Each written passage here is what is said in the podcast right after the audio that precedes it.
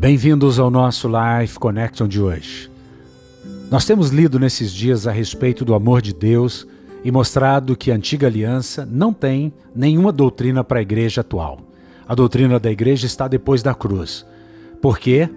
Lucas 16, 16 vai dar uma, um norte para a gente. A lei e os profetas vigoraram até João.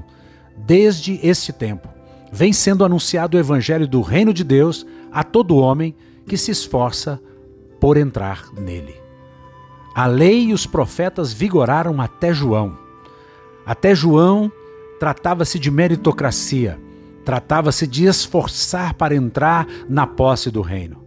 Mas depois de João, com a vinda do Messias, do Machia, ele vai naquela cruz, ele paga pelos nossos pecados, e agora o reino de Deus é por graça e por favor imerecido. Não depende da sua força, Depende de você crer corretamente e aceitar o reino no seu coração e na sua vida. O reino de Deus está dentro de nós.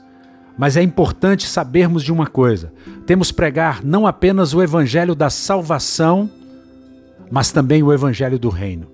O evangelho da salvação age individualmente na vida de cada um dos indivíduos, levando-os a estar na presença de Jesus, levando almas para o céu.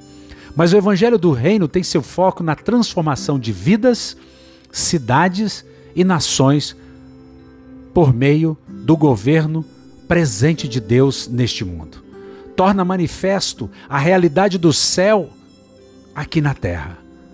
Não podemos confundir a nossa missão e nem devemos deixar de fazer uma coisa em detrimento da outra. Tão importante quanto salvar almas é implantarmos o evangelho do reino aqui na terra. O reino de Deus precisa crescer sobre toda a face da terra. E hoje nós vemos as, as pandemias, vemos a doença, porque o reino de Deus, de fato, não foi implantado pela igreja. A igreja se acovardou dentro de quatro paredes. Agora é hora da igreja sair para fora.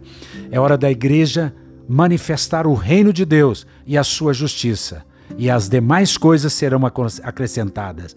A cura será acrescentada, os benefícios da cruz serão acrescentados, se tão somente a igreja for a igreja que manifesta o reino aqui na terra. Os céus de Deus invadindo a terra. Essa é a minha oração.